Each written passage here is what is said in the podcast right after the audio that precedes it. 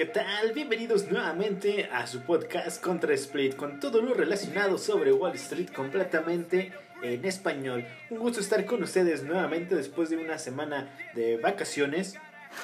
Disculpen, pero muchas veces tengo que eh, hacer algunos viajes eh, por, por distintos motivos, vacaciones o trabajo. Pero ya estamos aquí con ustedes nuevamente. Recuerden, mi nombre es Antonio Moreno. Muchas gracias por escucharnos. Arroba contra Split y arroba Bolsa MX. Una semana marcada por las elecciones de Estados Unidos, donde hace escasos minutos Biden acaba de salir ganador y todos los medios estadounidenses lo acaban de confirmar. Vamos a comenzar que tenemos muchas noticias en este programa.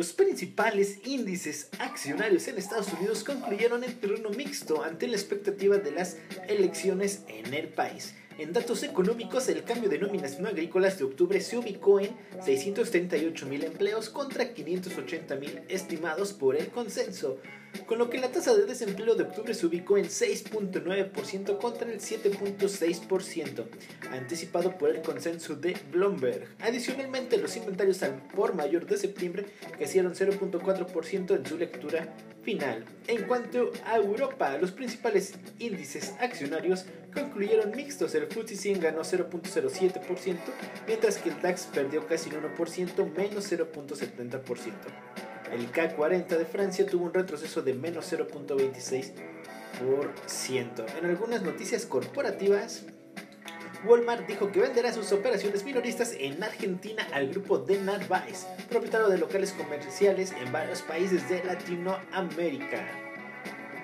En los mercados de bienes básicos, el petróleo Brent cayó menos 2.71% a 38.82 dólares y el WTI bajó menos 4.25% a 37.14 dólares. El oro ganó 0.24% y la plata avanzó casi el 1%.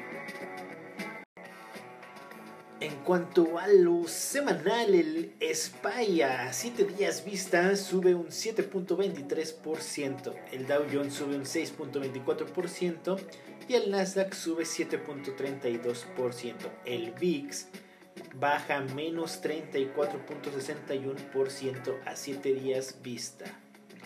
A lo largo de este mes, eh, los índices del SP500 y el Nasdaq están positivos con 1% y el Dow Jones todavía sigue negativo. El VIX está bajando solamente 1%.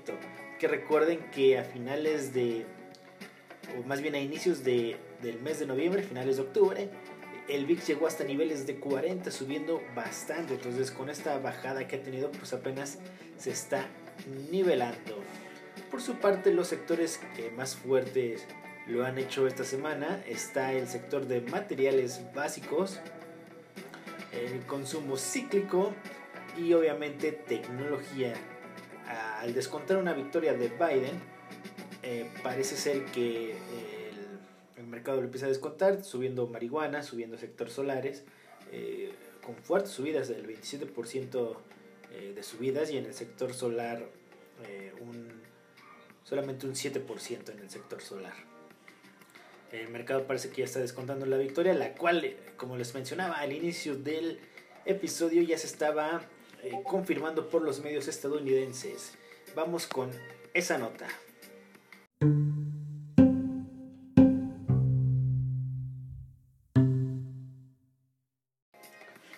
Pues el mercado como tal ya eh, venía descontando esto que se estaba dando. Eh, fuertes subidas en en sectores que Biden vería favorecido, eh, aunque por ahí los bancos sorprendiendo un poco, eh, porque decían que el sector bancario con Biden iba a sufrir, iba a quitar regulaciones, pero de momento igual lo han hecho bien, lo han hecho bien. Eh, el día de hoy, hace escasa media hora, una hora, muchos medios, antes del anuncio de Donald Trump, muchos medios eh, hay eh, tuiteando, escribiendo, compartiendo la noticia que ya le daban la victoria a Donald Trump. Perdón, a Joe Biden. perdón, es que estoy viendo las noticias y se me acaba de cruzar el nombre de Donald Trump. Eh, le daban el ganador, la victoria a Joe Biden y a Kamala Harris. Entonces, eh, posteriormente Kamala Harris empezó a subir un video felicitando a Joe Biden, eh, Boris Johnson de Reino Unido felicitando a Biden, el ministro de, de, Finanzas de Alemania felicitando a Biden, prácticamente todos, por ahí falta López Obrador o Marcelo Obrador, también falta que los feliciten, pero en general, este, antes de que Donald Trump empezara a hacer berrinche, ya las cadenas a nivel mundial lo, lo habían puesto ganador a, Biden. Entonces, pues ahorita estoy viendo unos videos y pues prácticamente ahorita en algunas partes de Estados Unidos hay euforia, hay victoria, hay videos que están celebrando. También hay la parte perdedora, no, no nos olvidemos de, de eso. Y al principio se veía que iba a ser un poco complicada la victoria y parecía que si se fuera cerrando, Trump podría impugnar, que ahorita al final de, todo, de cuentas lo ha dicho, pero bueno, la diferencia sí ya es abismal, no tiene caso que lo haga, que recoja su dignidad y se vaya. Pero, este, sí, sí, eh, eh, empezó temeroso ese día de las votaciones, con un sub y baja, no como en 2016, pero sí eh, con subidas fuertes toda la tarde-noche hasta en la madrugada volvió a caer para amanecer nuevamente subiendo. Ese día el Nasdaq subió 5%. Posteriormente los días empezaron con subidas y el VIX destrozado completamente. Menos 20%. Y es que muchos descuentan la combinación que hay de Senado republicano, presidente demócrata, eh, Casa demócrata. Entonces, donde dicen que para que Biden pueda meter esas regulaciones, pues, se van a atorar en el Senado.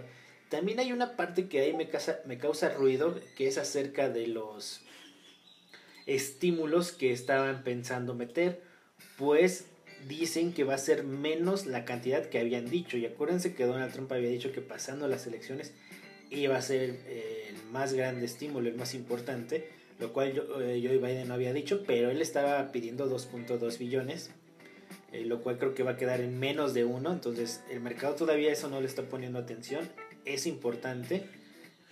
Y bueno, ya, ya mencionábamos que ahorita los sectores eh, eh, fuertes lo que iban a hacer era marihuana, sector solares y ver ahorita que otros sectores pueden eh, comportarse mejor de acuerdo a la combinación que vaya a haber.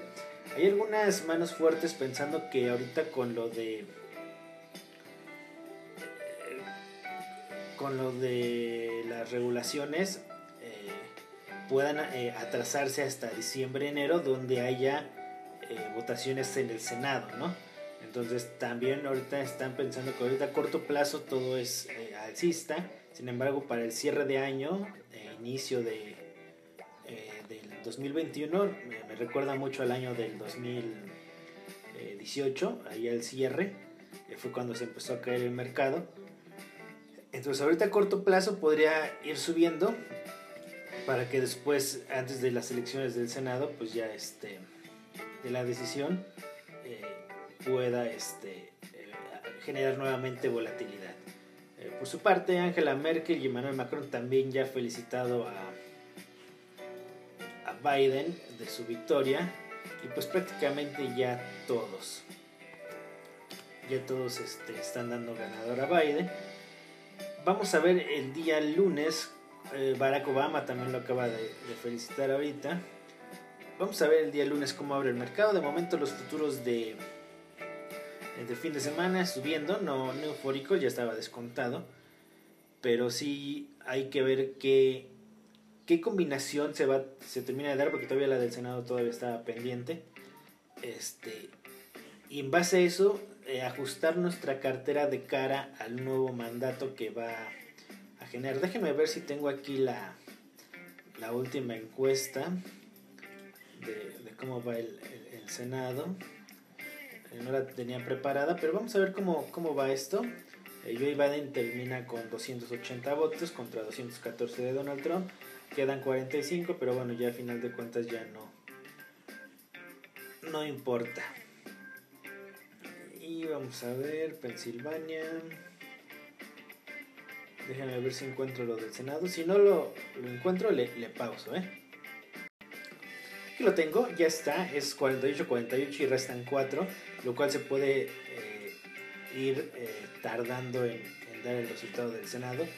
Y es lo que puede generar un poquito de volatilidad al mercado de cara a fin de año. Hay que recordar que también ya viene el rally de Navidad, el de Acción de Gracias, eh, donde se supone que la bolsa lo está haciendo mejor.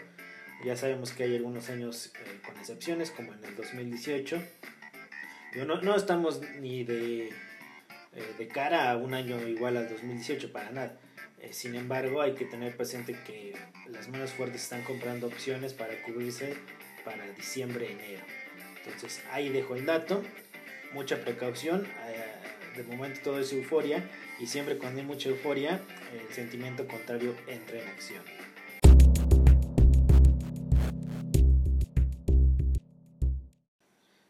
Para ir terminando, hubo reuniones esta semana de los bancos centrales de la Fed y el Banco de Inglaterra, lo cual la Fed decidió, eh, en línea con lo que se esperaba, mantener sin cambio su política monetaria, eh, tanto en términos de tipo 0.025, eh, 0,25% como de compras de activos. Sin embargo, su discurso continúa la recuperación de la actividad y el empleo, pero en niveles claramente inferiores a los vigentes pre-COVID, y Powell, el mago Powell, se muestra preocupado por la evolución de la pandemia. Supone dejar la puerta abierta a estímulos adicionales en el futuro ante las nuevas previsiones sobre la recuperación económica. Por su parte, el Banco de Inglaterra, eh, la decisión de Boris Johnson de, confinar el país durante un mes y con la incertidumbre de si será suficiente o habrá que extenderlo hasta 2021, ha llevado a anunciar más estímulos monetarios con ampliación del QE en más de 150 millones de libras. El consenso esperaba 100 millones de libras hasta 850 millones de libras. Es previsible también que se mantenga un sesgo abiertamente dovish, posible más QE a futuro, e incluso tipos negativos. Ahorita el actual está en 0,1%. Teniendo en cuenta la evolución de la pandemia en Reino Unido y el riesgo añadido de un Brexit sin acuerdo comercial. Parece que en Reino Unido está un poco dura la situación, pero ahorita se están eh, volcando más flexibles y eso es bueno. Eh, bueno, obviamente bueno para las bolsas, ¿no? Eh, malo para la libra. Pues vamos llegando al final, muchas gracias por acompañarnos. Recuerden seguir el canal de Bolsa MX en YouTube, donde eh, hay días que suben videos en tres semanas, eh, eh, ya sea con el cierre de mercado, un, un, análisis, tutoriales y todos los jueves ya saben el hablando de mercado. Me voy despidiendo, mi nombre es Antonio Moreno, muchas gracias por escucharnos y nos vemos hasta la próxima.